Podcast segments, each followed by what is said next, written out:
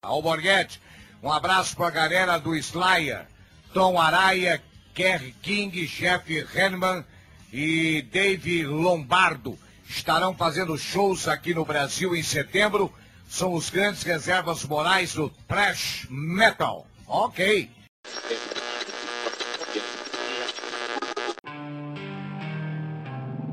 Você está ouvindo o Vinil na Estante. Sua dose semanal de música pesada.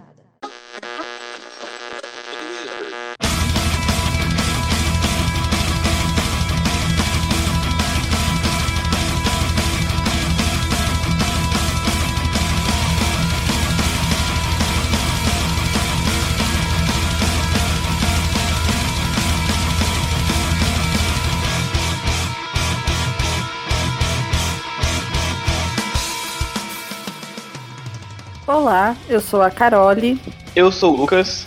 Eu sou a Carol, com K. Eu sou o Peralta. E eu sou o Sander e estamos de volta com uma galera totalmente nova de casa cheia para invocar nossos espíritos de metaleirinho, coletinho para falar sobre thrash metal. Esse gênero aí que provavelmente deve ter sido o gênero de entrada de muita gente, mas que também muita gente deve ter largado, não sei, a gente vai discutir sobre isso durante o episódio. Mas como é um puta gênero grande e a gente não quer fazer episódios gigantes, a gente vai dividir em duas partes. Então, nesse episódio a gente vai focar nas bandas que surgiram nos anos 80 e no segundo episódio, que sabe lá quando vai sair, em algum momento ainda esse ano, a gente vai falar sobre anos 90 para frente. E como vocês devem imaginar pelo tamanho da pauta e pela quantidade de bandas que, de trash que existem no mundo, a gente não vai citar todas elas e é isso, gente. A gente vai citar o que a gente gosta. Então, ou se a gente deixou de lado alguma banda, ou se esqueceu de alguma banda que tu acha, comenta aí, né, que a gente vai dar uma ouvida, deixa indicação, principalmente das bandas depois de 90 pra cá, que a gente ainda pode até falar no próximo episódio, é isso. E como a gente tinha falado no último episódio, né, tá rolando uma reformulação, então tem uma galera nova. A gente não vai fazer a apresentação formal de todo mundo, eu imagino que vocês vão conhecendo eles durante os episódios, então bora logo pra lá pro episódio que a gente vai, vai conhecer e já vai bater nesse papo com o pessoal. E se você já nos acompanha, já escutou o podcast e ainda não nos segue nas redes sociais, segue a gente no Twitter e no Instagram, arroba Podcast em ambas as redes sociais. Se você ainda não conhece, tá chegando agora, dá uma olhada nos episódios que a gente já tem também.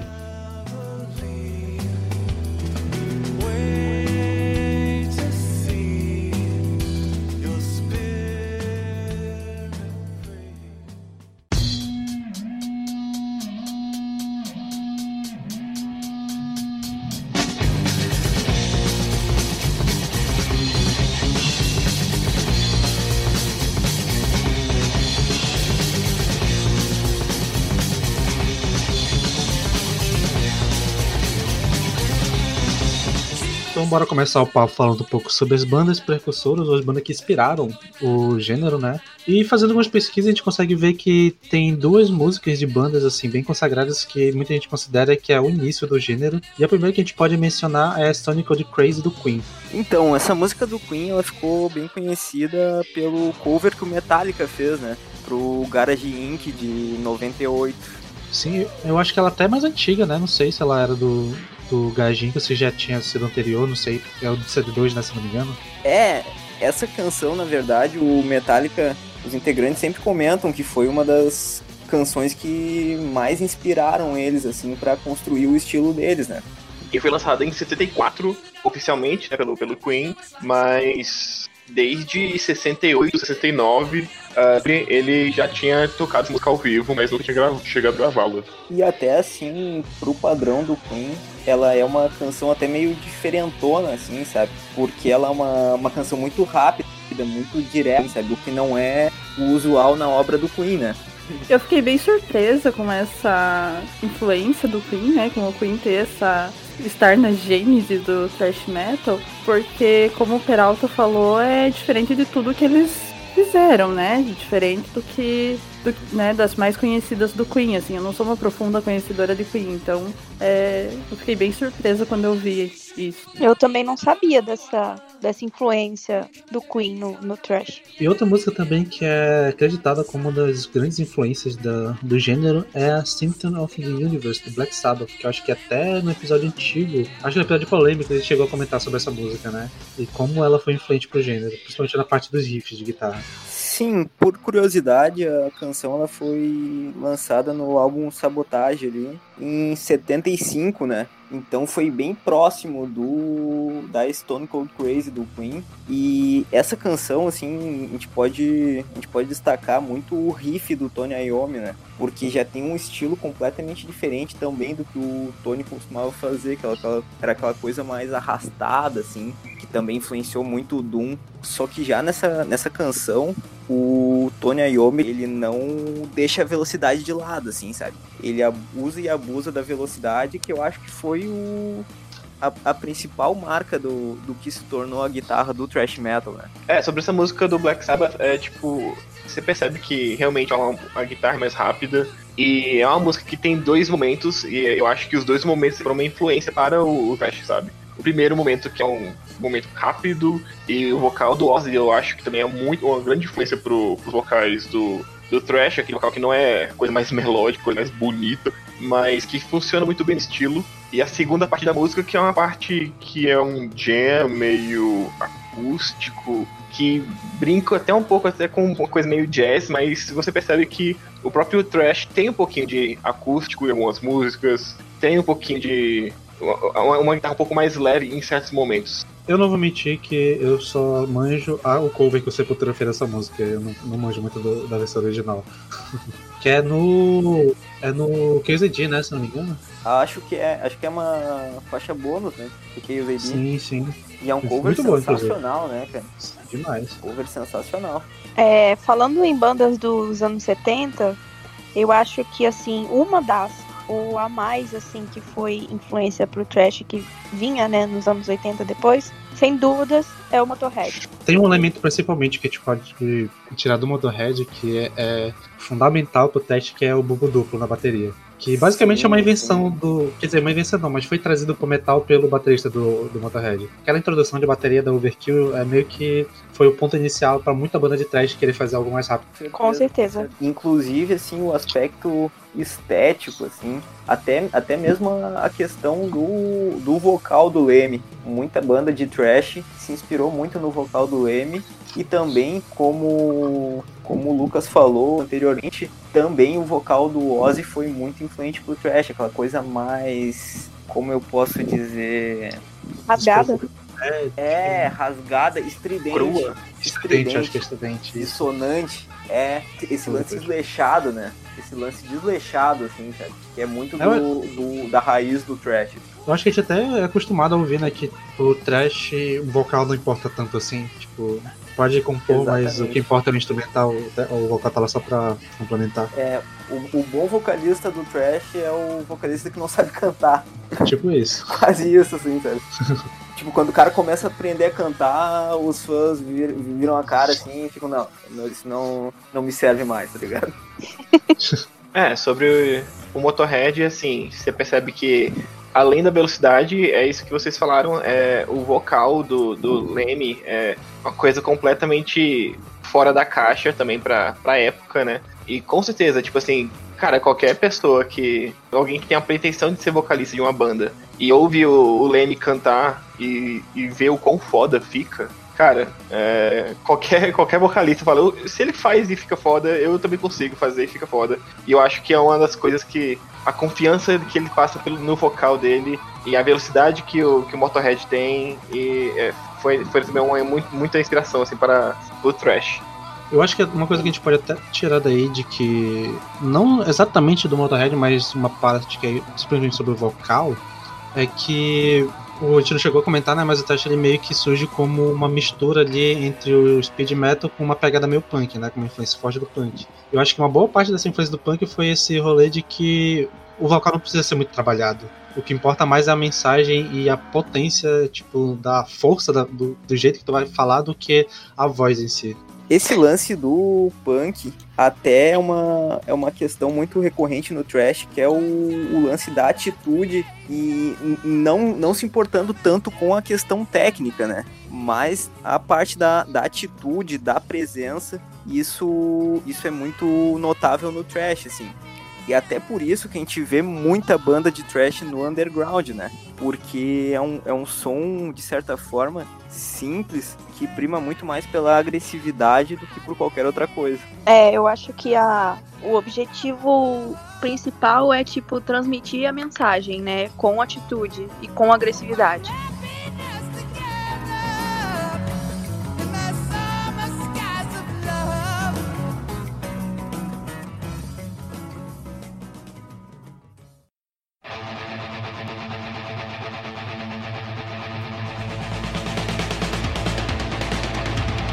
Retomando um pouco das bandas que a gente pode citar como influência, acho que Judas Priest e Venom também sempre estão nessa lista né, de influências, apesar de eu não conhecer tanto assim das bandas para apontar onde exatamente estaria essa influência. É, Judas Priest, cara, é, eu acho que a grande sacada do Judas também foi a velocidade dos riffs e. Da bateria. Da bateria, claro. Você ouve por exemplo, Rapid Fire, que foi o que, uma música que abre o álbum de 1980, que se eu não me engano é British Steel. E cara, é, é, é um, um, é um riff rápido e bem cru pra época. E influenciou bastante essa galera. E assim, quanto ao Venom, pode pegar justamente pelo disco Welcome to Hell, que foi lançado em 1981, e ele, ele saiu bem na, na época da explosão do thrash, né? Então, assim, o Venom, além de ter sido uma banda muito influente pro metal extremo, pro death, pro black metal, ela participou daquele boom do thrash, porque a gente pode notar nas primeiras demos do thrash metal, inclusive na No Life to Leather do Metallica, que tem muita influência em termos de timbre, em termos de, de forma de se gravar, assim, sabe? O, o Venom, acredito eu, que tenha sido o último grande pontapé que o Trash precisava para se, se consolidar como um gênero propriamente dito ali com a galera da Bay Area. Não sei se vocês concordam. Concordo. É, faz, faz sentido, realmente. Apesar de eu conhecer pouco, principalmente Venom, mas o que eu ouvi do Venom realmente lembra muito a sonoridade e a forma, talvez, de, de criar a música. Eu acho que, assim, o que o Judas e o Venom fizeram, que o Pirata chegou a comentar, seria o visual, cara. Tipo assim, você não consegue imaginar Judas sem couro, sem aquelas jaquetas e sem. Couro, taxinha. É, couro, taxinha, aquela, aquela aquele bracelete com, com as taxinhas e tal, e sabe, calças apertadas. e eu acho que o, o trash pega muito disso também. Exatamente, cinto de bala. E, e, o trash pega muito disso também. O, o trash pega esse essa parada de jaqueta, couro, e se você vê o, o, os caras do Slayer, você vê essa galera toda, todos eles têm uma parada de couro, então segue esse. esse não foi só uma influência é, pro áudio, pro, pro, pro som dos caras, mas muito pra, também pra atitude de como se vestir. Sem contar a parte lírica, né? Principalmente o Slayer bebe muito da fonte do Venom na questão lírica, assim, que é aquela coisa até meio escrachada ao falar de ocultismo, satanismo e coisas do tipo, assim, sabe? nesse ponto o Venom foi muito importante, porque o Venom chegou e simplesmente avacalhou com o troço, assim, sabe? Vamos falar do capeta, botar o capeta no meio da, da capa do álbum, meter o capeta no meio do, da nossa camiseta e já era, tá ligado? E outra banda que a gente pode citar aqui, né, que existe até uma polêmica entre alguns fãs de que ela talvez seja realmente a primeira banda de thrash metal de fato, que é Exciter que é uma banda que é muitas vezes é acreditada como uma banda de speed metal, e que o álbum de estreia deles saiu em 83 também, alguns meses antes do álbum do Metallica, que é o álbum Heavy Metal Mania, que tem muita gente que afirma que muitos elementos de thrash já estavam ali. E assim, eu ouvi esse álbum poucas vezes, só pelo episódio assim, gente consegue notar alguma coisa ali mas eu pessoalmente acho que ainda era uma transição do speed metal pro trash, assim. Era talvez um, um caminho, mas acho que ainda não chegava a ser trash como pelo menos a gente tá acostumado a ouvir. Cara, eu concordo contigo, velho. Eu acredito, assim, nessa época já estavam rolando as demos do Exodus, demos do Overkill, só que eu vejo o thrash metal propriamente dito, assim, consolidado. Pode pegar assim, olha, isso aqui é o thrash metal, é a cara do thrash metal a partir do Kill and All. Não sei se vocês concordam Exato. comigo.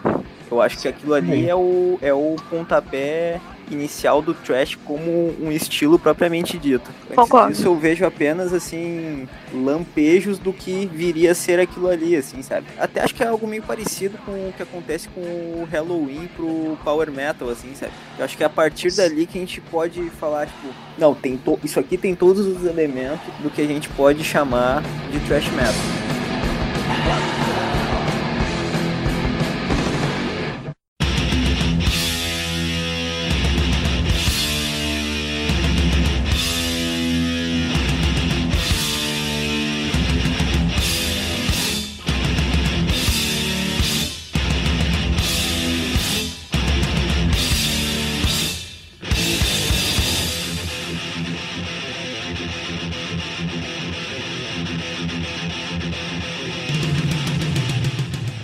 Bem, então bora começar a entrar nas bandas de teste em si. Então vamos tirar logo o elefante branco da sala e falar logo do Big Four, né? Começando pelo já citado Metallica, que lançou em 83, né, o Kill Em All, e que é uma banda polêmica, a banda mais famosa do gênero de longe, tem uma discografia muito questionável para muita gente. E que tem muita gente que afirma que só chegou no trash com os quatro primeiros álbuns, daí pra frente é outra coisa. Mas aí eu vou deixar essa discussão pra vocês. É, não tem como falar de thrash metal e não falar do Metallica, né? Eu, e eu concordo com os quatro primeiros álbuns, eles são, assim, a, a pura essência do thrash metal. É uma pena que eles tenham se perdido um pouco depois, né? E eu acredito sim que os, os quatro primeiros álbuns do, do Metallica, do Kill and Now até o Injustice for All, a gente pode notar gradativamente, assim, de forma bem, bem demarcada, a evolução que o gênero passou nos anos 80, assim, em um curto período de tempo, sabe? Porque no Kill and Now a gente pode ver aquele lance extremamente cru, até mal produzido, assim, sabe? Tipo, o Kill Now é um disco que se tu ouvir com um fone muito bom, chega a ter aquela impressão de que as cordas estão rangendo, assim, sabe? Sei se vocês já- sentiram isso aí. Sim, daí- sim. Sim, eu acho que é um charme. ah, ah, os primeiros álbuns assim do, do Thrash são álbuns que eu volto bastante, então, do, do Big Four principalmente, porque se- quando eu quero ouvir Thrash não é um estilo que eu ame hoje em dia, mas quando eu quero ouvir Thrash eu volto para esses primeiros álbuns porque eu acho que é um charme do estilo assim, eu acho que você ouvir a voz gritada do vocalista e você ouvir um eco, eu acho um charme muito legal do estilo. Sim, e eu acho até que foi, era proposital, talvez. Era falta de recursos também, lógico, mas Eu- eu acho que eles não faziam questão de ser um negócio limpo, né? Porque o trash, ele é sujo, musicalmente sujo, né? Com certeza, Sim, com com certeza. Eu acho até engraçado que eu também compartilho essa, essa opinião de curtir, mas eu também acho que meio que soa um pouco parecido as bandas, elas ainda não tinham, pelo menos os levando em consideração os primeiros álbuns, eu acho que ainda não tinham muita identidade própria. Porque, por exemplo, tu pega o primeiro álbum do Slayer, que eu gosto pra caramba, mas ele ainda não soa como o Slayer que vai ficar depois. Uhum. Eu Uhum. tipo, Cara, ele soa muito mais próximo do certeza. que o Emol do que o Slayer, Slayer que a gente conhece. Eu Cara, que esse é um ponto muito importante, velho. Muito importante. Vejo pouquíssima gente comentando isso. Mas lá na raiz do Slayer, eles têm muito desse, desse lance. Esse lance meio moleque que tinha o, o All. Não sei, se vocês- não sei se vocês Sim. concordam, assim, sabe? Eu acho que até por isso foi. Eu na minha fase de, de metaleirinho adolescente, cara, isso, esse foi muito, muito importante, porque de certa forma eu me identificava com aquele som, assim, sabe? Porque eu sentia que aqueles caras que gravaram aquilo ali naquele momento era um bando de moleque de 17, 18 anos, assim, sabe? Que só queria Tipo isso. meter o louco e gritar, assim, sabe? Que é o, é o que todo mundo é quando começa a se interessar pelo metal, assim, sabe? Então, o que eu posso falar sobre Metallica? Eu não. Eu não tenho o hábito de escutar Metallica, né? Na verdade, essa semana foi a primeira vez em que eu ouvi um álbum inteiro do Metallica. Uau, E eu só escutei esse álbum, o Master of Puppets. interessante. E eu devo dizer que de todas as bandas de thrash que eu escutei, o Metallica foi uma das que eu menos gostei.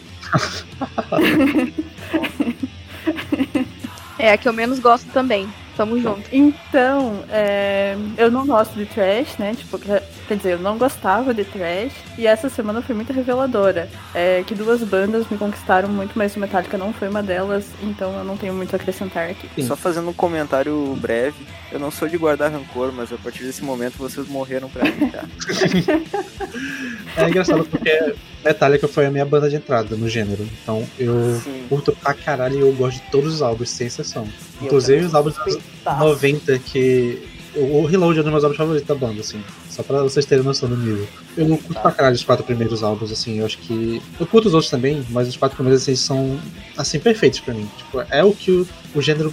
Dá... Se eu tivesse que definir o gênero em si, eu botaria o High High Delight, assim. O que é Test Metal? Bota o High Delight e ouve. Ele vai te dizer o que é o, o, o teste dos anos, dos anos 80. E só pra dar um pouquinho mais de. botar um pouquinho de lenha na fogueira, porque eu também acho que Metallica é muito importante. Tem, temos que falar do Metallica. É impossível falar de Thrash e não falar de Metallica. É impossível falar dos anos 80 no metal e não falar de Metallica. Mas eu acho que é impossível falar de Kill Em All. E, é, e, e a importância do Kill Em All e os riffs do Kill Em All sem falar do Mustaine no, no Metallica. Porque a, a velocidade que ele deu, os riffs que ele, que ele, que, que ele tem no, no Kill Em All. Se você for ouvir o primeiro álbum do Megadeth, eh, você percebe que, cara, ele.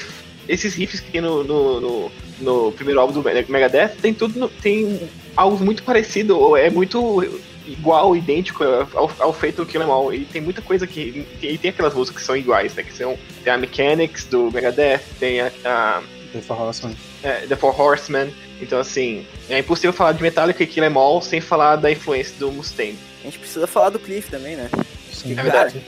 É, eu até acho que assim, o, o Cliff dá pra se dizer, eu considero ele um, um dos grandes responsáveis pelo, pela evolução técnica que o Trash teve, cara. Porque assim, o que ele, o que ele fez no Metallica, de longe ele é o melhor músico que já passou pela banda, assim, sabe? E eu acho que Sim, ele motivou muita galera a, a evoluir musicalmente. assim, Ele sabe? meio que foi professor de música do James. Tipo, se o James é um puta criador de riff, muito disso tem influência pelo que ele aprendeu com o Cliff.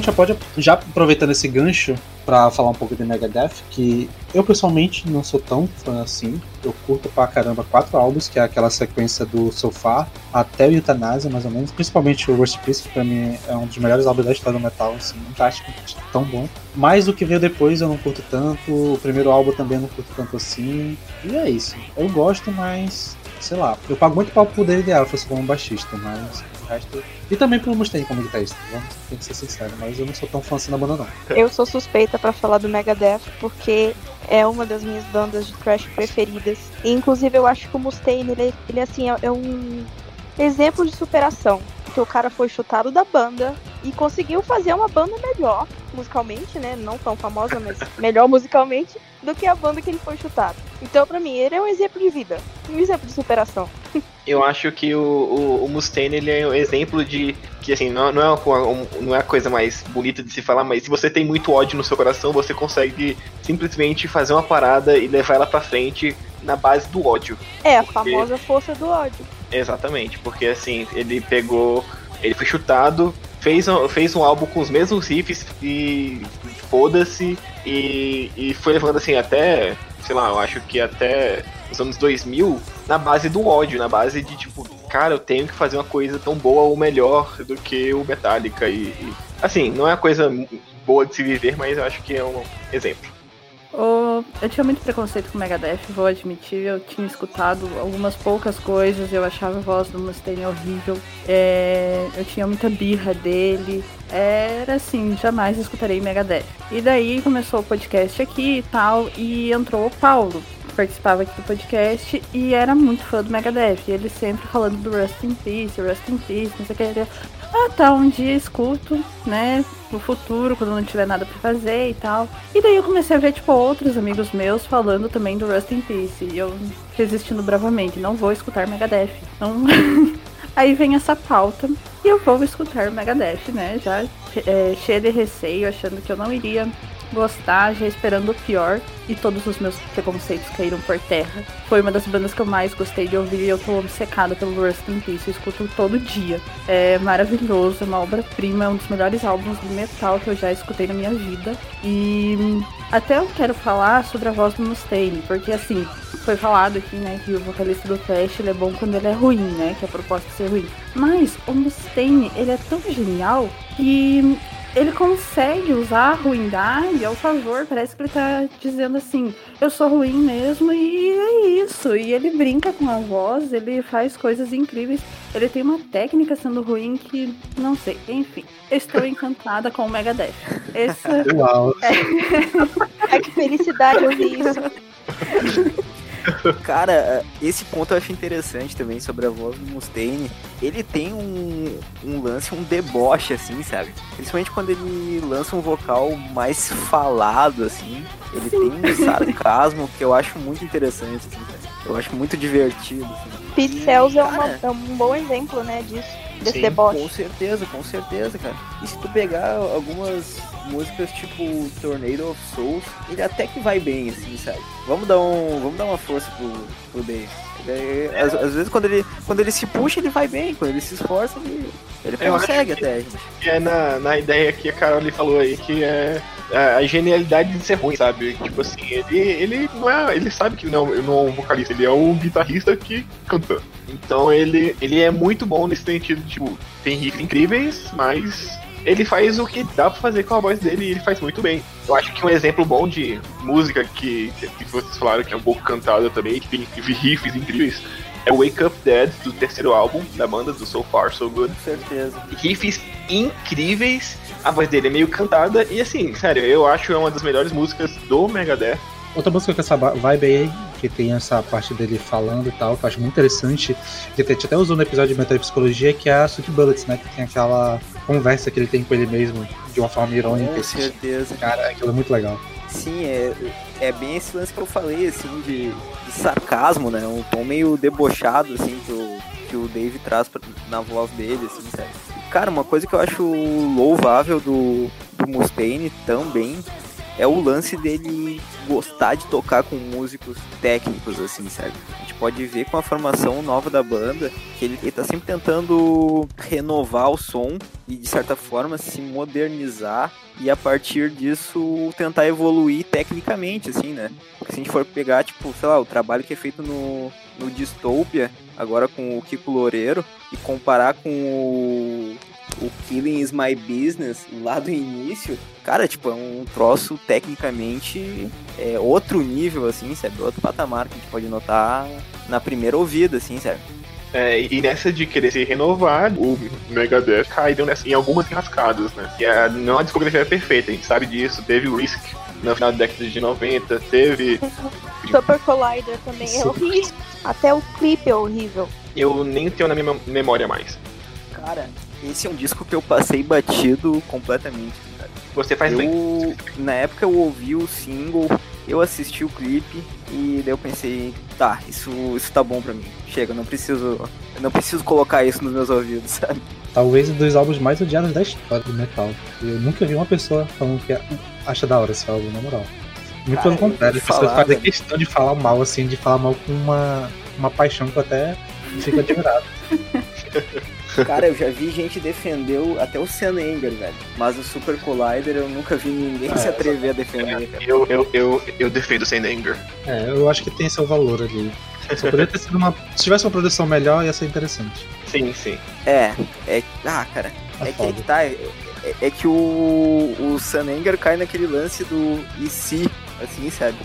Ah, e se a banda não tivesse quase se separando? E se a produção fosse decente, tá ligado? É E muito. se a gente tivesse um baixista na, na banda em vez de botar o produtor pra gravar o baixo. É, exatamente.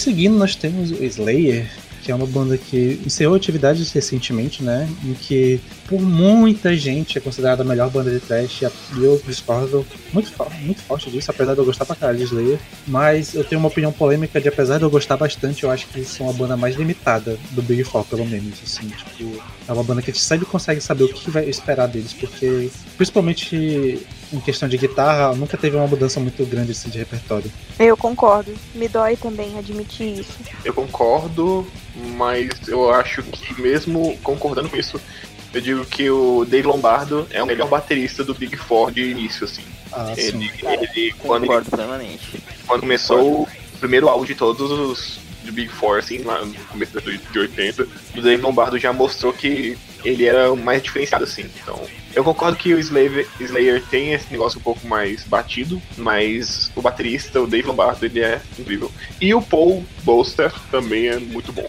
Também é um ótimo baterista. Cara, eu acredito até que, em razão de não arriscar muito, o Slayer acaba sendo uma banda que teve uma, uma carreira muito consistente, assim, sabe? Sim, a gente sim. pode dizer que o, o Slayer não tem um álbum ruim, Ah, horroroso, dá sim, dá assim, sim. sabe? Ali nos É, mas 90, assim, Diablos em Música ali. Claro, Sim. claro. é, Eles deram, eles deram suas escorregadas, assim, sabe? Mas até E eu, pelo e eu pessoalmente não- acho o último horrível. O, o mais recente. Cara, eu curto- Eu curto o Eu Repentance. acho que eu, eu fiquei Eu- eu- decepcionado eu- eu- porque, tipo, teve o. Gary Holt? te- é, pois é, teve a edição do Gary Holt e, tipo, parece que ele não fez diferença nenhuma.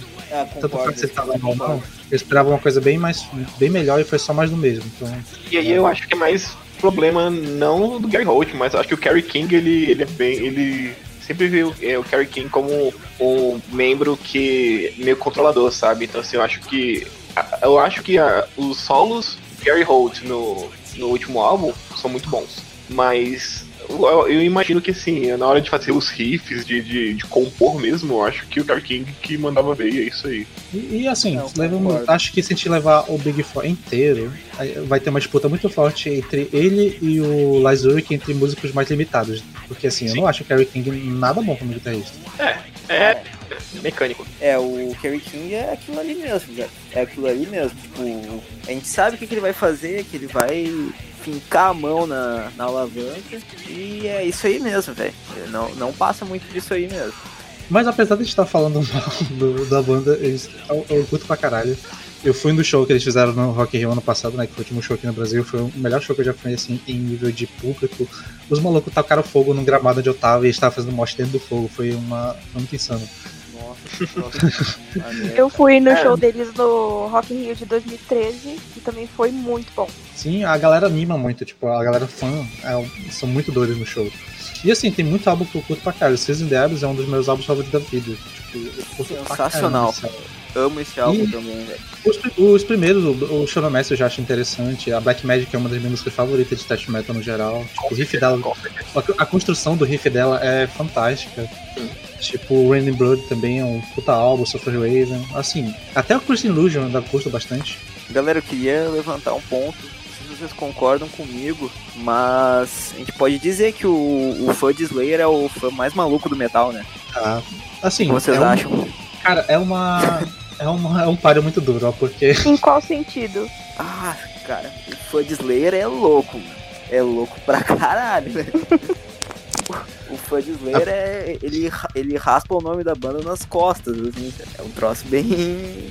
Ah, sim, sim, isso é verdade. É, eu, eu nunca vou esquecer um, um vídeo aí, não sei, um documentário que mostra o Harry King, tipo assim, conversando com os fãs, e o fã tira a camisa do nada, e tem o próprio Kerry King nas costas tatuado, assim, tipo, é, eu, eu concordo que realmente os caras fã- fãs de verdade do Slayer, assim, eles são um pouco virus.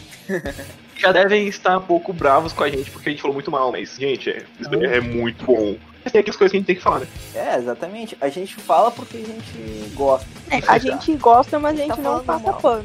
É, Exatamente. exatamente. Exatamente. Eu Inclusive- não gostei. Quero deixar claro. Não Tá, a. Carol, a Carolina não gosta mesmo. Mas... eu, eu digo que Slayer é uma das melhores bandas do mundo pra tu ouvir no mosh, mano. O mosh de Slayer é sinistro demais.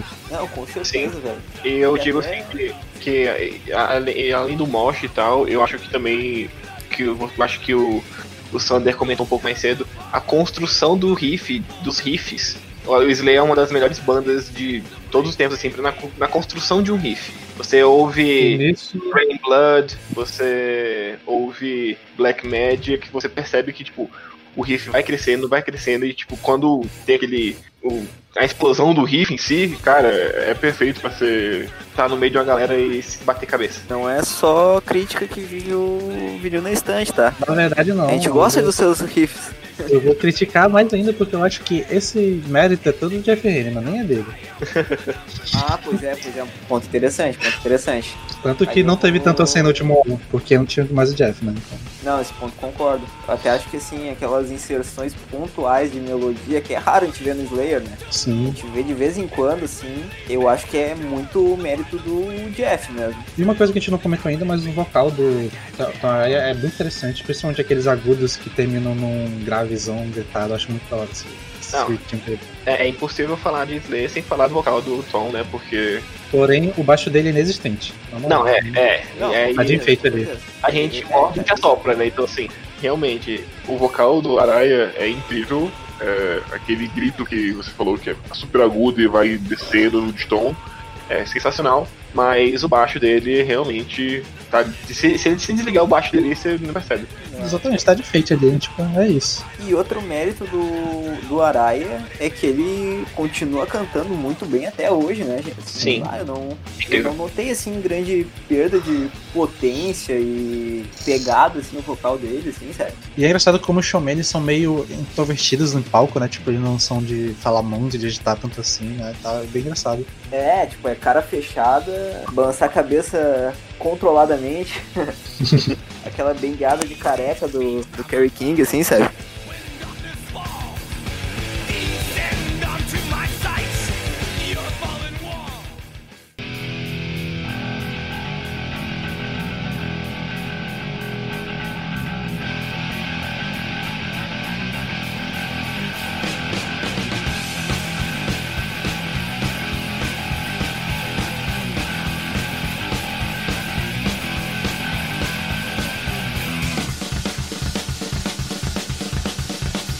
E chegamos na última e muito esquecida, e eu diria que é justamente porque talvez, assim, se eu fosse dar nível de qualidade, talvez ela seja a minha favorita do Big Fall, que é o Tracks, que eles sim são, pra mim, a representação do que que é o trash de verdade. De trash raiz, assim, trash toque me voe, garoto, de ser zoeiro, de ser maluco. Exatamente isso que eu pensei. Eles são a banda mais diferentona, assim, da- das quatro, né? Porque é aquele thrash metal divertido, né? Que tem as letras divertidas e tal. E eles também fizeram muitas parcerias ao longo da carreira bem, bem inusitadas, assim, com rappers, com Public Enemy, né? Então é a banda mais diferentona das quatro. Cara, eu concordo, velho, eu concordo porque o, o Anthrax ele tem esse lance alegre, assim, sabe? Que foge muito da- das outras três bandas, assim. Porque todas elas têm, têm uma carga, às vezes, política, ou no caso do Slayer, aquele lance do satanismo, uma, uma, algo muito, muito,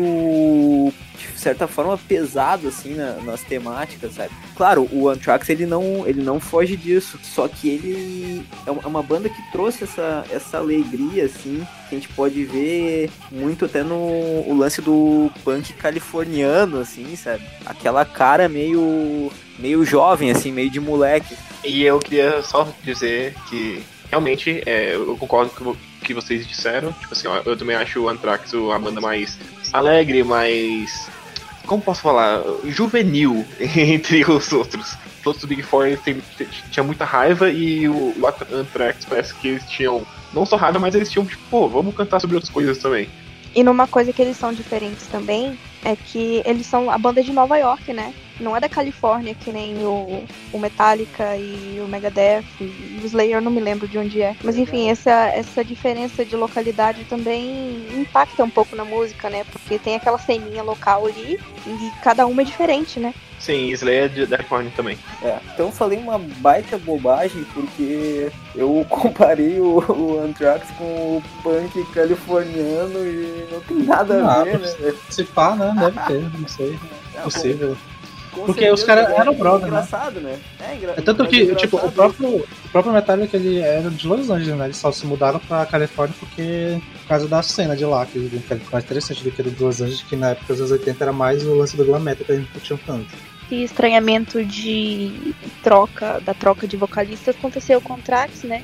Porque saiu o Belladonna, que era super, super, como é que eu vou dizer, um vocal super agudo, assim, e entrou o John Bush, que era totalmente diferente e não, não vingou muito, tanto que o Belladonna voltou depois. Sim, sim, mas até que tem muita gente do dos fãs que curtem muito essa fase com o John Bush do Ajax, que é um som meio diferentão e tal. Cara, eu, eu até eu até acho interessante, mas eu acredito que nessa fase o Anthrax perdeu aquele lance que a gente estava comentando no início da parte da, da, banda, que é essa irreverência, assim, sabe? Que eu acho que é o grande diferencial da banda. E Sim, é verdade, eles ficaram um pouco mais sérios. Se perdeu, é, se perdeu um pouco, assim, sabe? A gente não tinha aquela aquela pegada, o, o, o jeitão do Anthrax de ser, assim, sabe? Então, não me desce tanto essa fase, apesar de eu notar que tem, tem sim bons momentos, mas não, não é aquilo que eu procuro no, no Anthrax. Sim, é o único álbum que eu curto, assim, dessa fase é o Sound of White Noise. Pra mim é o único que desce, assim apesar de gostar muito do John Bush em outras bandas. Eu acho que foi um casamento meio confuso, porque o John Bush é muito bom, ele é um baita vocalista, mas ele não coube muito bem no, no, no Anthrax, e quando eu ouço uh, o Anthrax com, com o John Bush, eu fico, cara, tá faltando alguma coisa, não sei, eu, eu também não, não, me desce muito bem. E uma coisa é que o Frank Bello, o baixista, eu acho que ele é o baixo mais audível dessas bandas do Big Four. Apesar de eu achar o David Jefferson do Megadeth o melhor baixista, o Frank Bello tem muito destaque no baixo dele. Tipo, o baixo é muito alto e é muito legal isso. Concordo. Eu acho que fica pau, pau a pau ali, eu acho que fica pau a pau, porque é impossível você pensar no Megadeth e não pensar na introdução de P-Cells, assim. Mas eu realmente acho que são as duas bandas que tem o baixo, tipo, que o baixo importa. Claro, também tem o. também tem um ali até. até o Master of Puppets, também tem o baixista do, do, do Metallica, mas eu acho que o, o David Ellison e o Frank Bello são mais importantes assim ao longo de toda a banda. E o que Beleza, vocês acham podemos... do vocal do Joey? Eu curto eu bastante, eu gosto dele. Ele foge desse clichê de não, não saber cantar. Sim. É, exatamente, exatamente. eu quero Deixa... falar do vocal do Riot, que quase entrou no Anthrax. Sim, daquela banda de álbuns com capas feias. Ele quase foi do Anthrax. Caralho, é... Sim, ele foi convidado no comecinho do ano. Eu descobri esses dias nas minhas pesquisas e, enfim. O Anthrax é uma banda muito fácil de gostar. Eu já gostava dela antes desse episódio, não, eu não conhecia ela agora. Eu não escutei toda a discografia, não escutei tanto assim, mas eu já tinha escutado pro episódio do, do antifascismo, que a gente fala, né, um pouco do Anthrax, e é uma banda que é muito fácil de gostar mesmo, porque ela é diferente das outras. E não tem como não gostar, assim, eu gosto bastante dela. É, eu fui no show do Anthrax, é, que ele abriu pro Iron Maiden aqui em Brasília em 2015. E assim, eu já era fã do Iron Maiden há muito tempo, e do Anthrax eu era fã desde que de 2011, assim, que eles lançaram aquele álbum Worship Music. Sim, e, cara, o show de 2015 é, é, é, louco como um show de uma hora do Anthrax foi tão mais divertido que Iron Maiden pra mim. Porque foi, foi um show de uma hora, eles cantaram tipo 10 músicas, só hit, só música boa. Cara, foi incrível, sério, foi muito bom. Sim, realmente é um show muito divertido, que você assim, se diverte, bate cabeça mesmo. Eu tive a oportunidade de vê-los duas vezes. Uma vez no em 2013 com o Testament e uma outra vez que eu não me lembro o ano, mas era só eles. E também tive a oportunidade de conhecê-los pessoalmente. E assim, eles, os caras eles também são muito legais. Eu fui no Rock in Rio no passado, eles estavam lá também. Antes do show do Halloween, se não me engano. Foi mó da hora. Foi muito divertido, principalmente pra galera que tava mais perto do palco ali. Foi mó da hora. Eu acho que uma Sim. coisa só pra finalizar sobre Antares é que eu acho que das bandas dessa do Big Four, que dos lançamentos recentes, eu acho que eles manteram um nível melhor, assim, de lançamento. Porque Fall Kings é um dos melhores álbuns do, do gênero pra mim. E tá pau a pau com os álbuns clássicos da banda. O que eu acho que não acontece com as outras, outras bandas. Tem álbuns legais, mas não batem com os clássicos. Concordo.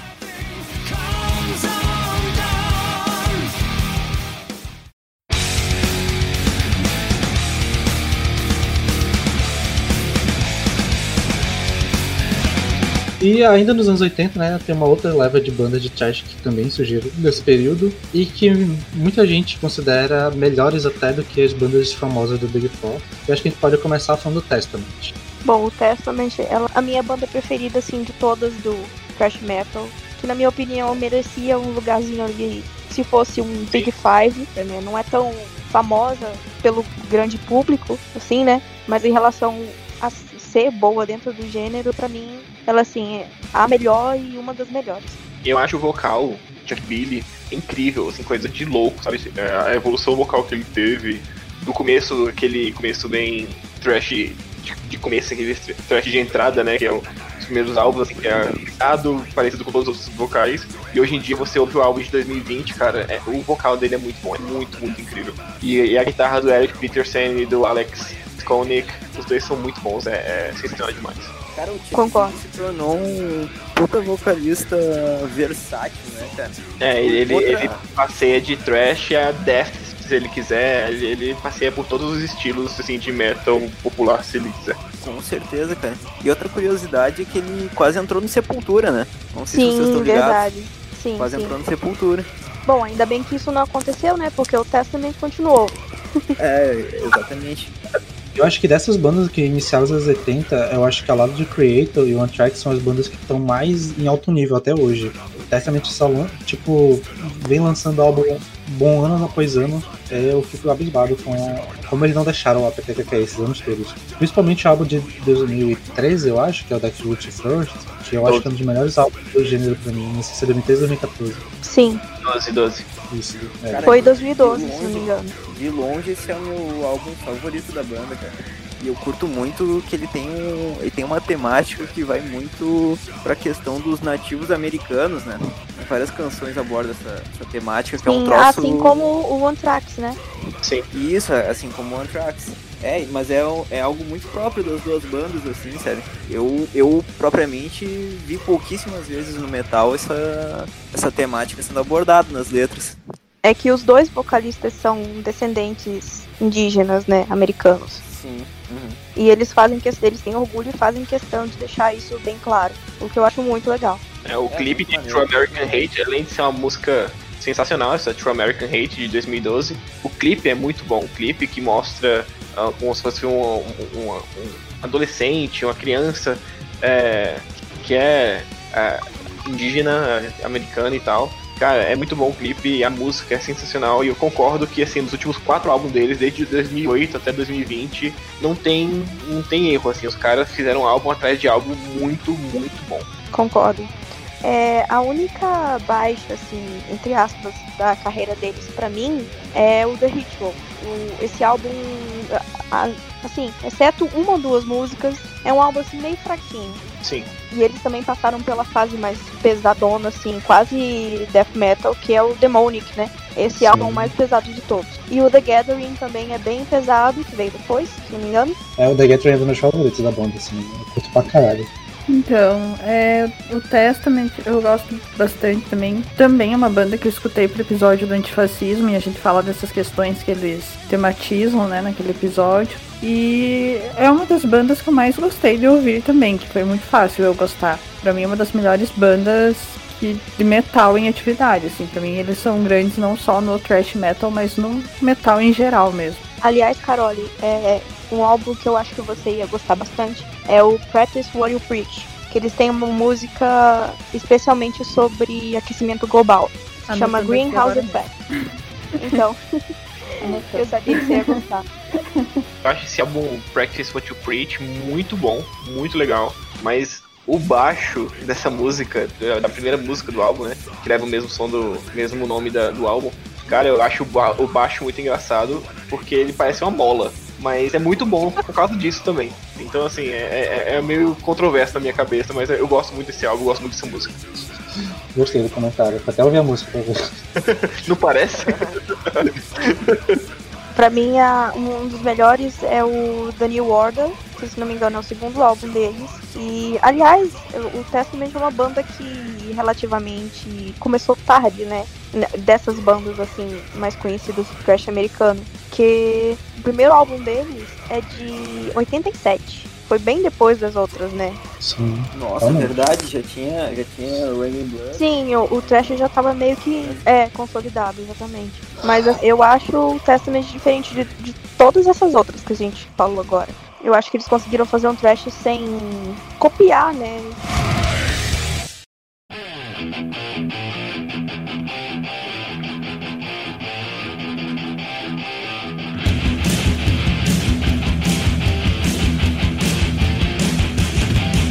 E pegando agora uma das bandas que muita gente acredita como uma das primeiras de trash, que só não é considerada a primeira porque demorou para lançar o primeiro álbum, que é o Exodus, que existe desde 79, se eu não me engano, e que só foi conseguir lançar o primeiro álbum em 85, que é Blood by Blood, que é um álbum fantástico, na minha opinião.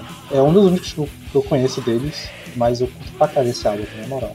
Cara, esse álbum é considerado por, pela maioria das pessoas um, um dos tops, sei lá, top 5 do, do thrash metal, assim, né? Ele é bem. Ele é bem louvado, assim. Cara, eu propriamente nunca, nunca me empolguei muito com Exodus, cara. Apesar de pela de, de, de, respeitar a banda pela, pela importância, assim, não é um som que me cativa muito. Eu acho até um pouco genérico, assim, nunca, nunca teve uma particularidade que me pegasse muito. Mas claro, foi extremamente importante para a formação dessas outras bandas no underground, principalmente pelo lance da atitude, né? Porque os integrantes dessa banda eram considerados os mais malucos assim do thrash metal. Tinha o Paul Baloff, que era o cara insano, né?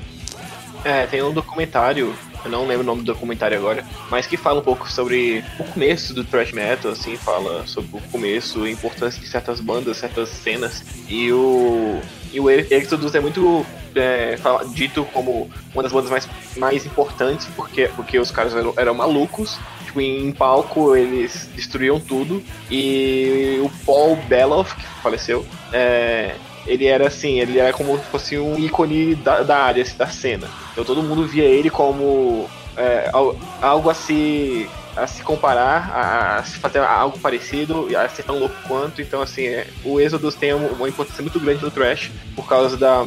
Não só da sonoridade deles, e claro, tem o Gary Holt que é incrível, mas pela maluquice que eles tinham e por causa do Paul Beloff, que era um vocalista muito foda e tinha essa loucura. E além disso, eu acredito que o Exodus seja a banda que, que levou aquela rivalidade com o glam metal ao, ao mais alto nível, assim, né? Porque eles, eles saíam na porrada mesmo com o pessoal do, do metal farofa, assim. Tinha aquelas, aquelas camisetas Kill, Losers, aqueles bagulho assim, né? Ah, se, se, eles sempre foram o, tentaram ser a contracultura, né? Até o. Se você vê o. Uh, o Gary Holt, acho que não, não lembro quem ano que foi, mas quando as Kardashians começaram a fazer sucesso, o Gary Holt apareceu com aquela camisa Kill the Kardashians. Então assim, sempre Sensacional, né, cara? Ser... até hoje, né, cara? Eu sei que, se não me engano, é, o vocalista que veio depois, o Steve Souza, ele foi vocalista do Testament antes do primeiro álbum. Antes do Testament ser o Testament, né? Ah, não sabia disso. Interessante. É, foi antes do primeiro álbum. Também dá pra comentar que o, um dos fundadores do Exodus é o Kirk, né? Nosso glorioso sim. Kirk. É verdade. É, isso também. Eu... É estranho, né, cara? Sim, sim. Porque imagina o, o Kirk, eu acredito que no. Pelo menos no Metallica, assim, sempre foi um dos caras mais de boa, assim, mais sereno. Imagina ele no meio daquele monte de maluco.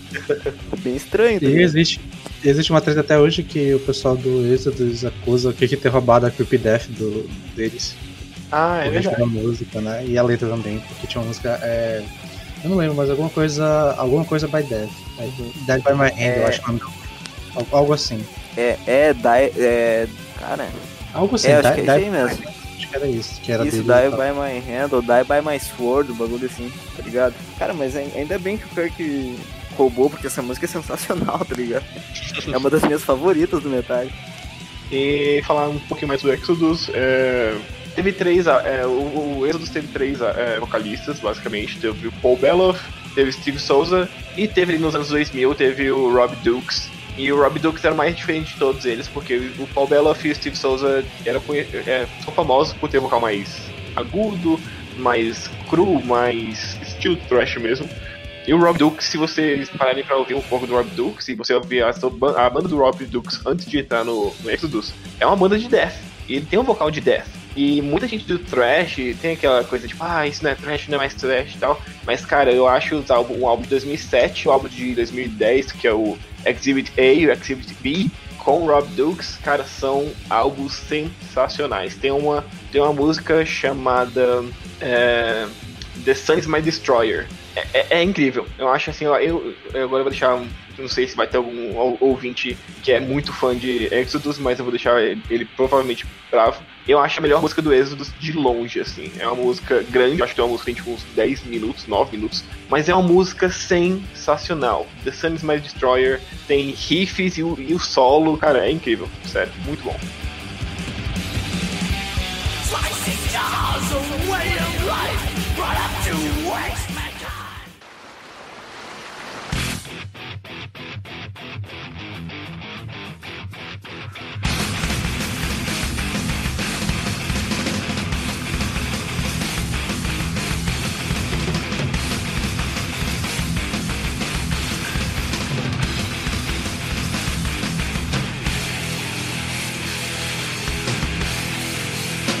Outra banda que também surgiu nos anos 80, que é, é, dessa mesma região aí, é o Death Angel, que é uma banda curiosa porque na época que a banda começou, o membro mais velho da banda tinha 15 anos, e todos eles eram parentes de alguma forma, e eram som bem nessa pegada BR e tal. Eu não sou um grande conhecedor da discografia dele, mas o álbum, o terceiro álbum deles, o Active Tree, é um dos meus álbuns favoritos também do gênero. Para mim tem a melhor balada de de thrash metal, que é a música Veil of Deception, nesse álbum.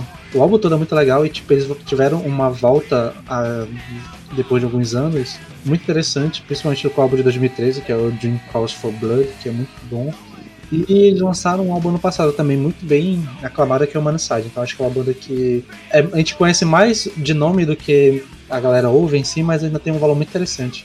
E é, é legal, eu curto. Eu também curto bastante. Eu acho que Death Angel é uma banda muito importante e é totalmente, eu acho que deixar de lado assim um pouco. Principalmente porque os, os dois primeiros álbuns não estão no Spotify, em grandes plataformas de streaming, né? Então assim a galera me esquece um pouco. Mas eu acho também que o Death Angel tem o melhor instrumental de thrash, que é The Ultra Violence, que é do primeiro álbum. E assim, é muito bom. É um instrumental que lembra o Death antes do, do Death existir, antes do Death ser o Death, sabe? É muito bom. Assim, eu acho que realmente eles voltaram de 2010 2008, né, pra cá eles fizeram muitos álbuns bons, mas realmente The Dream Calls for Blood e The Evil Divide são dois álbuns assim que eu até o de 2019 também, Human Inside, são três álbuns que são muito bons. E eles tiveram esse revival assim maneiro que eu acho que eles estão numa numa subida maneira, assim, tipo, acho que o, The Dream Calls for Blood foi, foi como eu conheci a banda e tem muito, muita velocidade, muito peso e é muita música boa também esse álbum. E uma parte que a gente não pode deixar de citar, pelo menos para deixar aqui registrada, que é a Overkill, né, que é uma banda importantíssima, apesar de essa eu conhecer muito pouco do som deles. Eu também conheço muito pouco. Eu conheço, assim, eu, eu, eu, confesso que eu não conheço tanto no começo, eu sei que eu já ouvi os primeiros álbuns dele, deles. É, eu gosto muito do vocal, eu acho o Bob Blitz, assim, um vocal, um dos vocais perfeitos de thrash, porque a voz dele nunca mudou, a voz, a voz dele sempre foi a mesma coisa, e o cara é muito bom, assim. Eu acho a consistência do Overkill muito incrível. Tipo assim, se você pegar a discografia deles, eles estão lançando álbum sempre. E eles estão. E todos os álbuns deles são, tipo assim, tem pelo menos uma ou duas músicas assim que são incríveis, sensacionais, que são sempre. tá sempre no top assim, deles. Eu acho, inclusive, que o, os últimos quatro. Os últimos cinco álbuns deles, que tipo assim, eles lançam cinco álbuns por década, é uma coisa meio difícil para bandas antigas. E, mas eu acho que desses últimos cinco álbuns tem uma música chamada é, The Green and Black que é a primeira música do Ironbound do álbum de 2010. É uma música muito boa, uma música de 8 minutos. Eu, eu tenho um pouquinho desse negócio, eu gosto muito de música de thrash longa. Tem algumas músicas longas de thrash que eu falo, cara, é muito bom. E essa The Green and Black é ótima.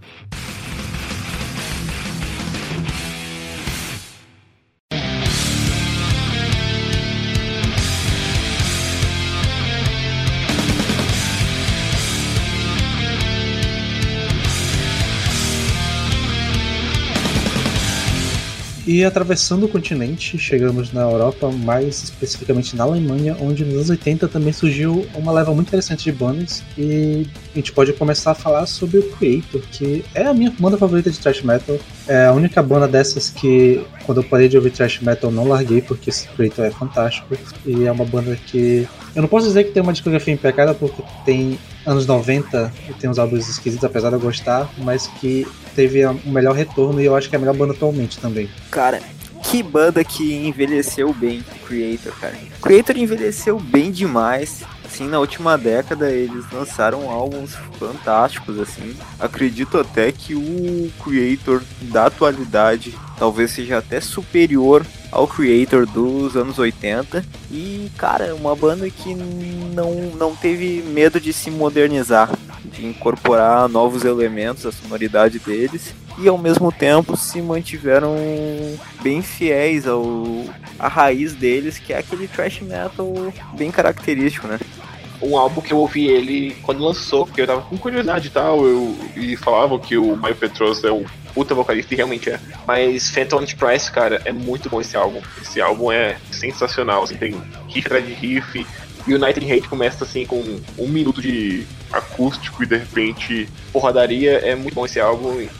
Eu gosto bastante do álbum Enemy of God, pra mim é um dos melhores. O Phantom Price é o meu favorito da banda, mas eu acho que de, do, do Enemy of God pra cá só tem algo fantástico. Tipo, a, a, parece que eles vão não tendo nível e subindo em alguns pontos que, caralho, não dá pra entender. Apesar de eu gostar de uns álbuns meio questionáveis deles, tipo Endorama, que já é um, aquela anos 90, né, que as bandas tipo, começaram a fazer uma coisa diferente, mas, e que eles tiveram quase um rolê meio gótico, tem até uma música que eles têm com o vocalista do Lacrimosa, que é bem interessante, que é a própria Endorama. E dos álbuns antigos eu curto pra caralho o primeiro álbum, e também o Commas of Souls, que é quando eles começaram a incorporar um elemento que eu acho muito importante, que a banda traz até hoje, que é a parte política deles, porque eles são muito ativos e são muito é, claros na mensagem que eles estão passando.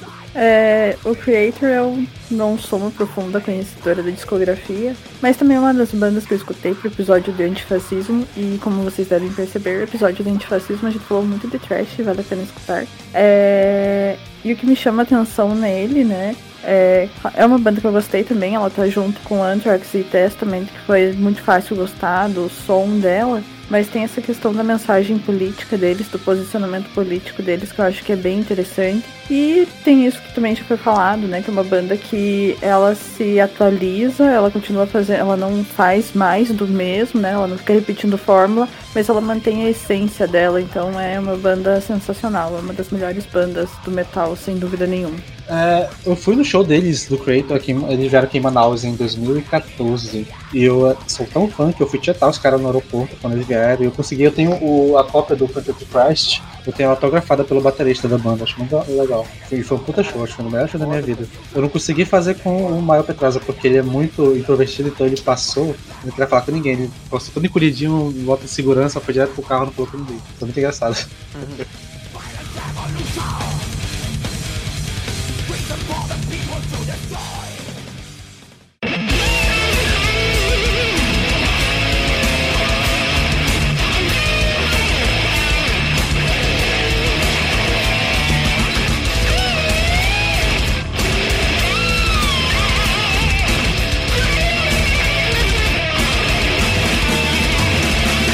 já levando um gancho com essa banda de shows, teve outro show que teve, teve um pouco antes aqui em Manaus, que foi o do Destruction, que é outra banda da, dessa mesma região, desse mesmo país no caso, né? E que é também gigantesca no gênero. E que eu acho uma banda que ela é muito espírito do thrash metal, sabe? Tipo, na parte de tanto das letras, da música, do, da atitude dos caras, é uma banda que lembra um pouco também essa parte de ser meio divertida, principalmente ao vivo, e que tem uma discografia muito interessante. Eu gosto pra caramba dos álbuns deles. E o vocal do time é muito legal, a agressividade que ele traz, mas tu vê ele no palco, ele é uma pessoa, ele é muito brincalhão, é muito, muito legal. E tem um, um detalhe interessante que é. Eu acho que mostra um pouco o tamanho das duas bandas, que é que o, o Destruction, quando eles vieram, o preço do ingresso foi 40 reais. Eu nem sei como é que fizeram conseguir fazer isso. Eles vieram em 2013. O Creator em 2014 foi 140. Tipo, um ano depois e, sei lá, quatro vezes mais caro o ingresso. O Destruction tem, tem, essa, tem esse problema, né, cara? Eu não sei se vocês estão ligados, mas se você for atrás assim, da história do Destruction com turnês na, na América do Sul, sempre dá algum problema, cara, é engraçado. Que, o cachê deles ia ser bem barato, na moral. Eu penso que o, o ingresso é barato. Mas acho que a última vez que eles vieram pra cá, acho que eles roubaram, se eu não me engano, roubaram os instrumentos dele, ou então eles perderam, cara. Tipo, é sempre dá algum problema. É uma banda. Tem uma fanbase muito grande aqui no, na América do Sul, mas sempre que eles vêm dá algum problema. Eu acho um pouco triste pra eles. Ah, não sei, vocês devem saber mais do que eu, mas o Destruction ainda tá se apresentando como trio? Ou eles estão. estão com mais gente? Porque Eu eles acho que- como um trio, né? Era um power trio no, no- lá no comecinho, né?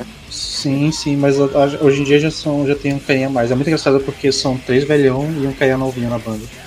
o estagiário. Mano, o, o, tem o guitarrista deles que ele é- parece o que realmente só que de 80 anos, acho muito engraçado ele. É, em 2005, o Destruction lançou o álbum The Inventor of Evil, e nesse álbum tem uma música The Alliance of Hellhounds, que é um collab assim com. Tem muito vocalista, não só de thrash, mas vocalista de todo, toda a cena metal, assim, tem o Paul Diano, tem o Beef Byford do Saxon, tem o Speed, tem a Doro, tem o Marcus Agueda do Death Angel, tem o Peter Tattigern, que é o. que foi vocalista, ele fez até um álbum com o cara lá do Hamstein, e tem até o Shagrath. Então assim, pega toda uma galera do Sim. metal e, e bota uma música só, é muito boa. É uma música muito legal e ela é bem nesse rolê de hino, né? De... Ela lembra aquela Children's USA, daquele clipe antigo do Michael Jackson e tal, da. 80, cada um canta uma frase e vai Uhum. rodando. É muito, muito legal essa música. Sim. E, e, e o o Destruction tem, um, tem um, uma discografia muito boa, cara. Se você for parar pra Sim. ouvir assim, eles são bem consistentes e eu acho que a consistência deles vem de não se arriscar tanto. Eles não se, arri- se arriscar tanto tal. Se você pegar os álbuns das duas décadas, são parecidos, querendo ou não. Mas, cara, eles fazem o, o feijão com arroz do trash que eles sabem fazer. Então, assim, o último álbum deles de 2019, Born to Perish, é, é engraçado porque você ouve Born to Perish, a música, e você ouve, sei lá, Trash to Death. São três, três palavras e, e, e, e os riffs são parecidos até, mas é muito bom, é muito bom.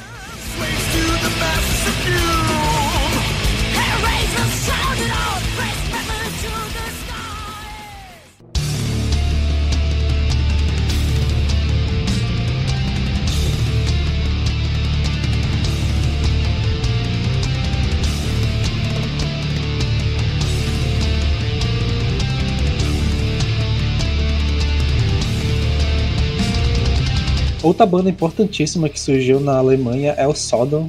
Essa que é uma banda que é, flerta muitas vezes com death metal, né? Eu acho um som fudido pra caralho. Eu acho que ela é até meio. Eu acho que até ela tem mais fãs no, no death do que no thrash em si, mas puta que pariu, é uma banda muito boa. E eu acho que ela não tem tanto é, aclamação contra o Creator Destruction, mas ela merecia bastante. Eu acho que o Sodom é realmente, eu concordo com isso, é uma banda que flerta muito com o death, com death metal. É uma banda que, que vai, vai e volta nos dois estilos, e eu acho que merece muito é, também esse certo, esse, uma, uma certa aclamação, porque eles são bem consistentes também. Tem, tem um ou outro álbum ali que você é, não é tão legal, mas, cara, o, o álbum de 2001 M, M16, né? Cara, esse álbum e o Agent Orange Sim. de 89 são dois álbuns assim que, cara, é, porrada atrás de porrada.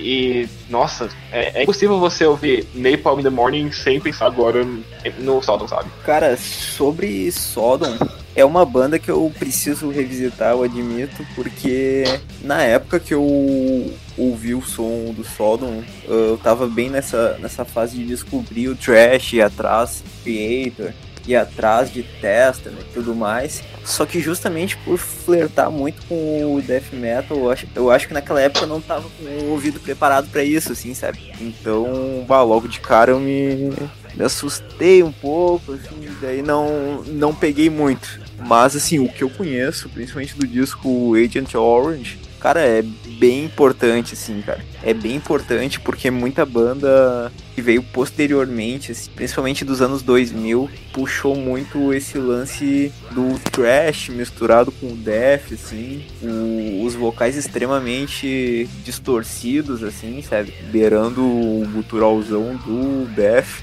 Então, eu acho bem interessante. Mas eu não não manjo tanto quanto eu gostaria de manjar, assim, cara. Eu acho que o nosso do Sodom é que ele Ele pega esse negócio um pouco do death metal ele pega muito de ser um pouco mais lento. Não é que seja um lento estilo Doom, mas eles têm uns riffs um pouco mais cadenciados, eles têm, têm umas músicas mais rápidas, claro. Mas, por exemplo, você ouve M16, você ouve primeiro a, o primeiro riff do M16, cara, é muito lento, mas é muito bom, é, é incrível, é sensacional.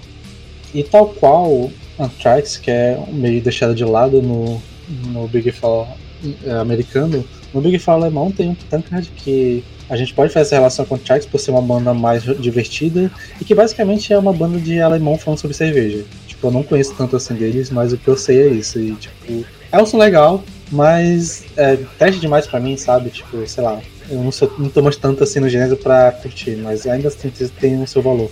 É muito engraçado que é uma banda que quando tu pesquisa o nome no, no Google Imagens, só aparece foto dos caras com uns canecão de cerveja, assim, sabe? É bem Oktoberfest das ideias.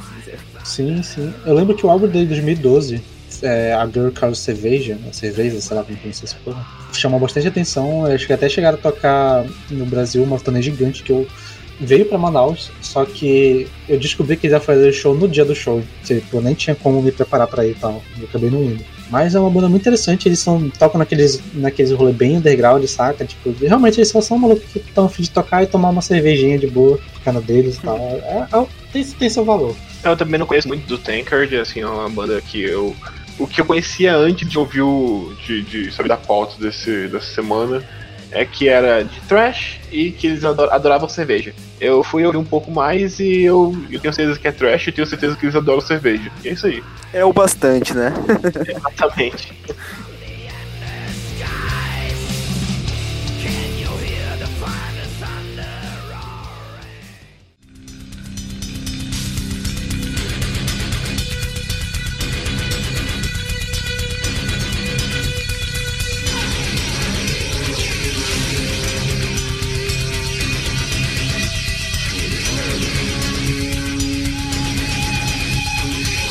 aterrissando em terras brasileiras, os anos 80 também tivemos bastante bandas do gênero. E eu acho que a primeira a gente não pode não citar o Dorsal Atlântica, que é uma banda antiquíssima, a primeira do, do trazer o gênero para cá, que foi influência para todas as outras bandas que vieram depois, principalmente o Sepultura, né? Tipo, basicamente foi o Dorsal que descobriu Sepultura e trouxe para para cena, basicamente. O Carlos Lopes, né, que é o líder da banda, ele foi muito influência por Max.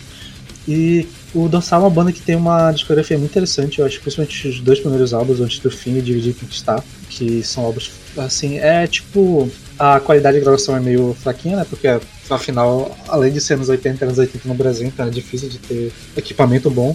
Mas ainda assim é um álbum muito bom, foda. O último que eles lançaram, que é o Canojo 2017, já tem uma produção melhor e é um álbum fantástico. E uma coisa que a gente não pode desassociar do Dorsal, principalmente do Carlos, é que é uma banda muito envolvida com política. E ele sempre fala que a música foi uma, uma forma de, de passar a visão política dele. Tipo, ele é um desses caras que não aceitaria esse rolê que tem muita gente atualmente de falar que música e política não se mistura. E outra banda que surgiu também nos anos 80, que é importantíssima para a cena, que tá nativa até hoje, que é o Cosmos, que, cara, é uma banda que eu acho que talvez dispense comentários, porque tem muita coisa importante, desde o primeiro álbum deles, Nação de Maníaco, mas principalmente o álbum de 91, que é o Mass Illusion, que é fenomenal. E o álbum de 2010 também, que é o Discipline of Hate, que é o meu favorito deles, que foi onde eu conheci a banda e caralho, esse álbum é fantástico. Eu pessoalmente gosto muito do Ties of Blood. Sim, ótimo álbum também. Que, como a nossa amiga Carole bem sabe, conta com a participação do André Matos, né? E também do, do Andreas Kisser. É um disco muito bom, cara, muito, muito consistente, assim. Cara, sobre o Pompeu, eu acho ele uma figura, além do, do trampo dele como vocalista, que todo mundo, como todo mundo sabe, ele é um dos vocalistas mais icônicos do metal nacional. Ele tem um trampo muito notável como produtor, né? E de certa forma ele apadrinhou muita gente no metal nacional, então ele tá sempre participando muito ativamente da, da cena e cara, isso é, isso é sensacional assim, sabe? Tu vê um cara do, de uma banda lá de trás que ainda se preocupa em alavancar e, ma e manter de certa forma viva a cena para as bandas novas, né?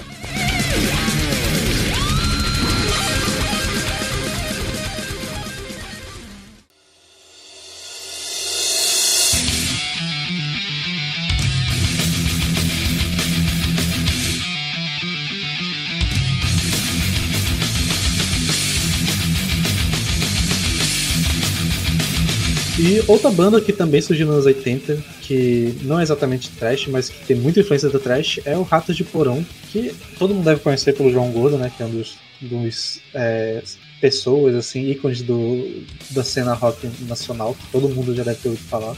E que tem muita influência do trash, principalmente nos álbuns antigos, mas acho que até hoje ainda tem um pouco desse é, hardcore, punk, trash e tal. E, e que eu curto pra caralho o álbum Brasil, que é o de 89, que é, é porrada na orelha de cima a baixo. Puta álbum legal e com letras muito interessantes, até por ter essa influência do, do punk, né, principalmente. Influência não, né, já ser no pé no punk e, e ter essa parte política bem ativa, e os caras são realmente muito ativos em política, né, o, o Gordo fazia, a banda, né, fazia shows em comício do PT e tal, tipo, os caras sempre tiveram essa, esse, esse rolê ativo de política. Inclusive, recentemente, o, no Dia Mundial do Rock, o. Acho que foi o Maduro que postou uma fotinha do Ratos de Porão, né? Não sei se vocês chegaram a ver. Foi, foi. Aham. É, O Maduro postou foto de um show do Ratos Porão.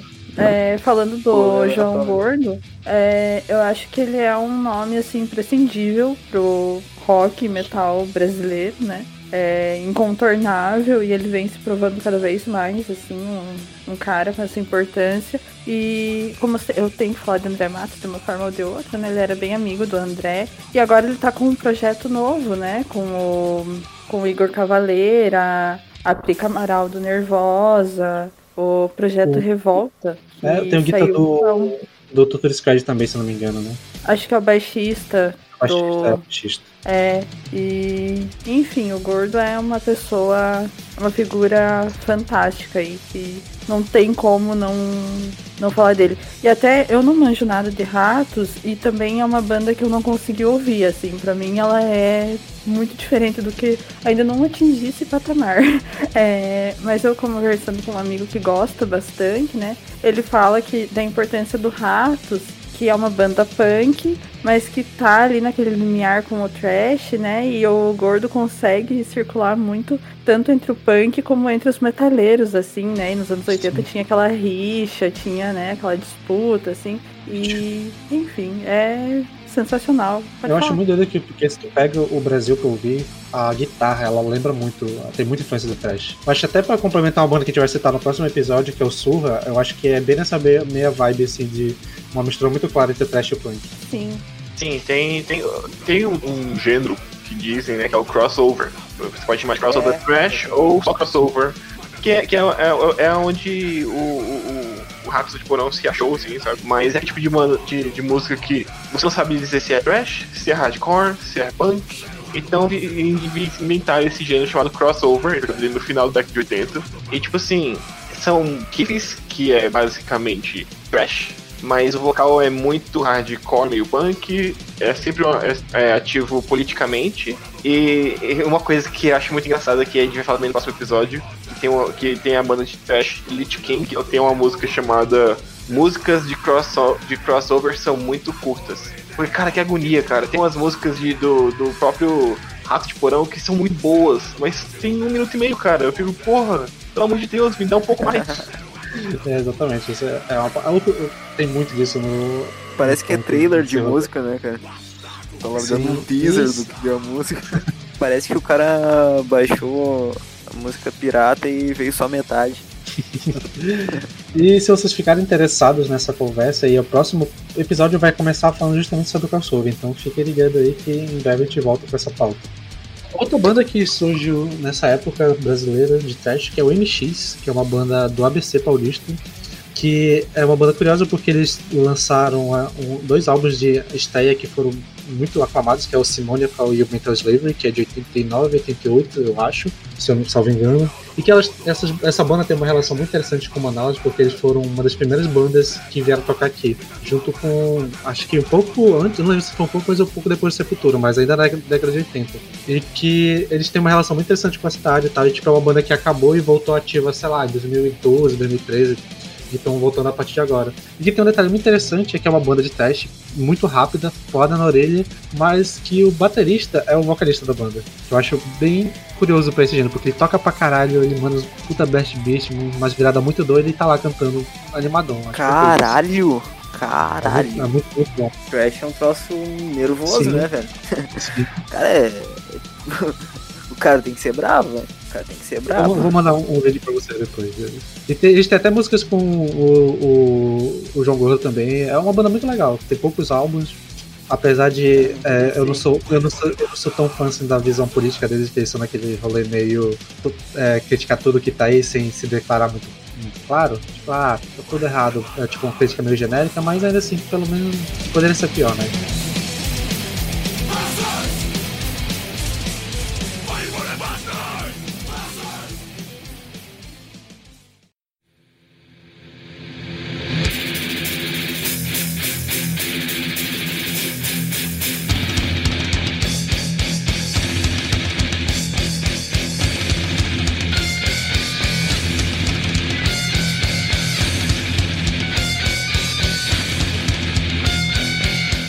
Trazendo já dessa influência, a gente pode citar da maior banda, talvez não, talvez não, com certeza a maior banda de metal brasileira, que é o Sepultura.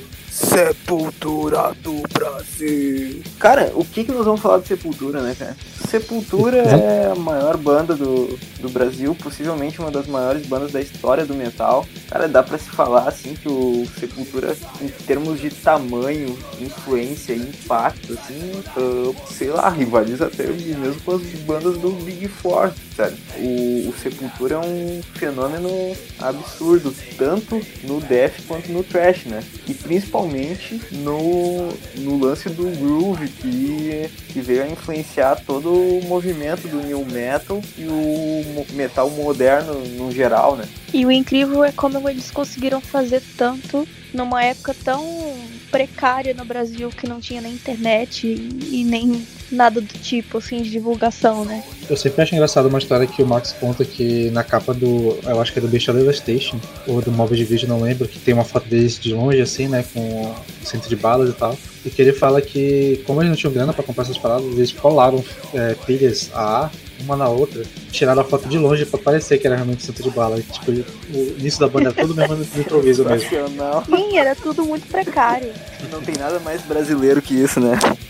E eles são fora da curva também, porque eles vieram de Belo Horizonte, né? Nem, nem, nem eram daqui de São Paulo. É completamente fora do, do eixo, assim, de onde estavam. De onde estava acontecendo tudo ali, né? Naquela época. Então, cara, é assim, o, o, o Sepultura é um troço sensacional, porque eles tiveram uma, uma visão muito à frente do tempo deles, assim, sabe? É algo que eles foram muito visionários na forma que incorporaram, assim, elementos de groove e também, cara, impossível não falar da influência da música brasileira, né? Eles abriram as portas assim para todo o movimento que além de influenciar o exterior assim, internacionalmente, também foi muito influente aqui no Brasil, porque um monte de banda, tanto de punk, uh, rock alternativo, hard rock, próprio power metal, o Angra, né, começaram a incorporar elementos da nossa música brasileira, assim, de forma geral, né? E foi no momento que eles estavam chegando no ápice, né, de, de, da carreira, então eles realmente levaram a música brasileira pro mundo inteiro, porque até tô vendo documentários e tal de galera de fora falando Sepultura, que foi esse choque que eles tiveram quando viram uma banda de teste colocando músicas indígenas, tipo berimbau, essas paradas mais misturadas, que foi meio fantástico. E até a Carol, a Carol, né, tava fazendo polêmica no Twitter dela falando sobre o Roots, né, de, e que eu concordo muito que, apesar de eu curtir pra caramba o Holy Land, o Holy Land ele só risca um pouco essa parte da influência e o Sepultura ele nada nela. Tipo, ele é muito Ele mais nada. presente. Exato, sim. Até eu vou aproveitar e vou dar o meu testemunho, porque sobre o Sepultura, porque sim, esse episódio me tornou uma Sepulfã. É, porque, assim, há muitos anos eu tentava ouvir Sepultura. Sempre todo mundo recomendava, ah, escuta o Sepultura, escuta o Roots aí que você vai gostar, porque tem elemento indígena, tem a temática que te interessa e tal. E eu não conseguia, eu nunca conseguia ir além da primeira faixa. E eu tentava ouvir Sepultura e não rolava, não, não ia. Pra mim aquilo era pesado demais. Mas 2020 veio aí, né, para derrubar todos os mitos. E essa semana, escutando, eu fui escutar o Roots, eu fiquei completamente obcecada pelo Sepultura. Eu tenho escutado esse álbum assim três vezes no dia. Teve muita banda para esse episódio que não deu tempo de eu escutar porque eu queria escutar Sepultura apenas. E Ontem eu passei o dia procurando vídeos da época da gravação do Roots e entrevistas e shows deles. E tem isso mesmo, eu acho que foi aí que eu comecei a perceber como a diferença dele pro Holy Land, né? Que, até, que são álbuns é, com propostas diferentes, né? De estilos diferentes, mas que são lançados no mesmo ano e tem essa aproximação aí, né, de resgatar uma certa brasilidade, né, de é, ter esse apelo a uma música brasileira. E para mim, agora, gente, eu não acredito que eu estou falando isso. A Carol de uma semana atrás jamais diria isso. Mas para mim, o Angra, o Holy Land soa muito como um álbum de meninos urbanos que pegam um elemento e trazem ele, mas como algo exótico e não incorporam ele mesmo. Ali o Sepultura se jogou na música tradicional. É, e se jogam de uma forma muito respeitosa, não é assim é, se apropriando e usando aquilo pra dizendo assim, ah, agora isso aqui é meu. Não, tipo, é uma forma muito respeitosa. Eles conseguem incorporar aquilo de uma forma genial. Pra mim é o maior álbum da história do metal brasileiro, é o Roots, gente. Eu tô. Minha vida mudou depois que eu ouvi esse álbum. Eu tô fissurada nele. Ai, que orgulho! Uau! Parece que no primeiro episódio do podcast ela falou que odiava esse futuro. Pois então. É, me parece que, tipo, o Roots é o grande orgulho da vida dele, assim, tipo, eu ainda não sei tanto sobre o Sepultura, né, sobre toda a treta, mas me parece que o Max, ele sempre fala do Roots, é a maior referência da vida dele, né, tudo, o Roots tá ali. E pra mim é o álbum da história do metal brasileiro, assim, ali foi o ápice, ali resume tudo, tudo que veio depois é, passa pelo Roots. E eu falo isso sendo a pessoa que mais ama o álbum Ritual da banda Xamã é, né, na história. E pra mim o ritual só existe por causa do Roots, assim, é. Ah, com certeza. Com certeza. com certeza. Isso, isso, isso a gente pode ter certeza absoluta, né? E assim, já que a gente comentou do Max, a gente pode, pode cair um pouquinho nas polêmicas. O pessoal quer saber de polêmica. Uh, o que, que vocês acham do Max atualmente? Recentemente ele teve aquela declaração, chamou os caras de, de impostores, falou que os caras estão tocando os riffs dele e tal. O que, que vocês acham disso? Eu, pessoalmente, acho uma babaquice da parte dele, mas. Eu acho infantil pra caramba. Apesar eu acho, de gostar muito dele. Eu acho que ele tava bêbado, na moral, não faz sentido, porque ele tinha dado é. uma entrevista. Não, acho que mês passado ele deu uma entrevista pro Gastão, e que ele fala sobre o mesmo tema e ele tá muito ponderado, falando super de boa. Uhum. Aí do nada ele dá essa loucura não, mas o Max tem dessa, né? E, e assim, eu pago pau pra caralho pra ele. Eu devo admitir que eu sou viúva porque para mim o Sepultura nunca chegou nem perto do que já foi um dia.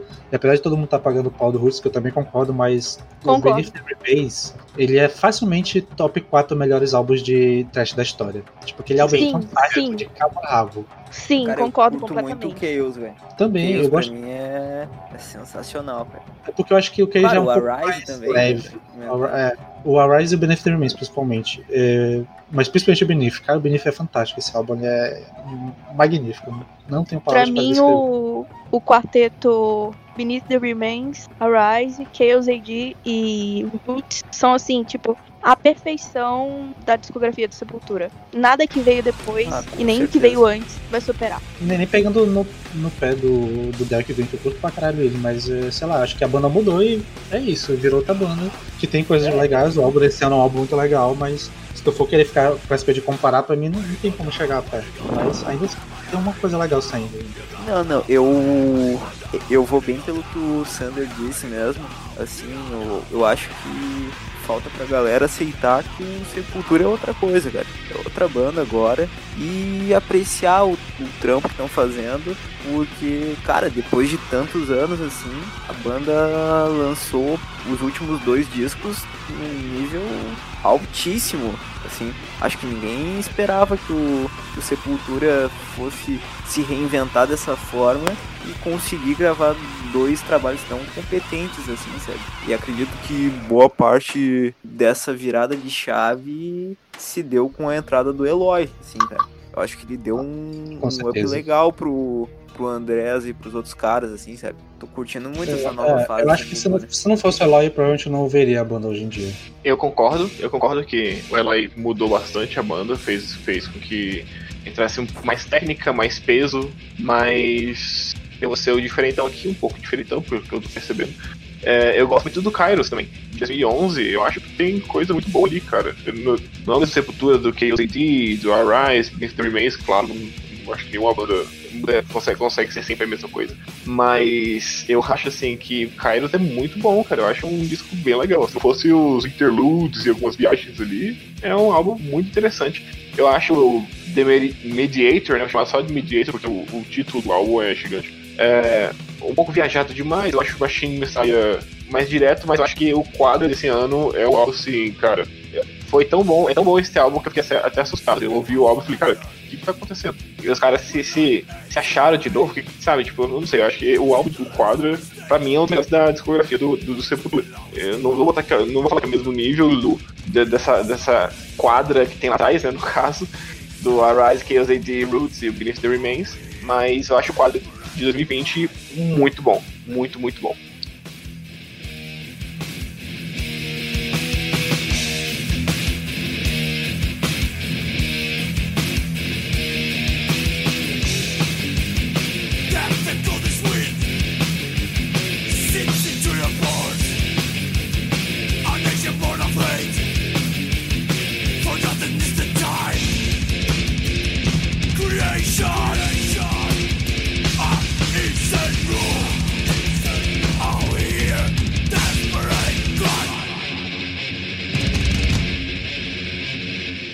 Você nos ouviu até aqui, a gente agradece a sua paciência e a sua audiência. E esperamos que você continue nos escutando, escute os próximos episódios. Segue a gente nas redes sociais, arroba VNE Podcast. E até a próxima semana.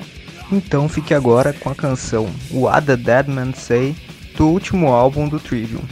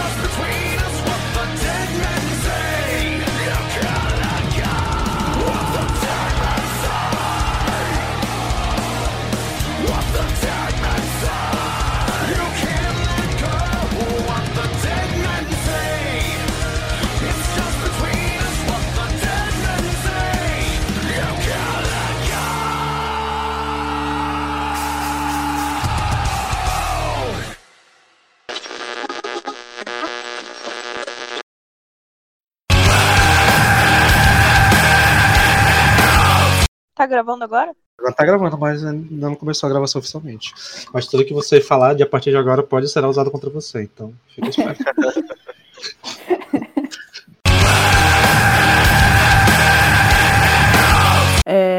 como o Peralta falou. Foi o Peralta que falou, né? Não sei, é isso foi. Fala aí, bora ver. Foi o Peralta ou o Lucas? Eu ainda não estou Aí, aí vai, vai, vai. É porque tu, tu não sabe, tu nem falou o que ele falou, então não dá pra saber. É que. Sim, sim. Eu vou refazer essa parte, aí eu vou dar esses dados aqui e fingir que eu sou inteligente. Tá. boa, boa, boa. Vamos fingir que a gente pesquisou E- antes de gravar.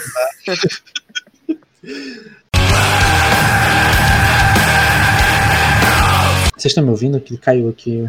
Sim, sim. Então, Estamos. É que eu tô sem palavras que o cara que compôs Princesa do Prazer seja assim.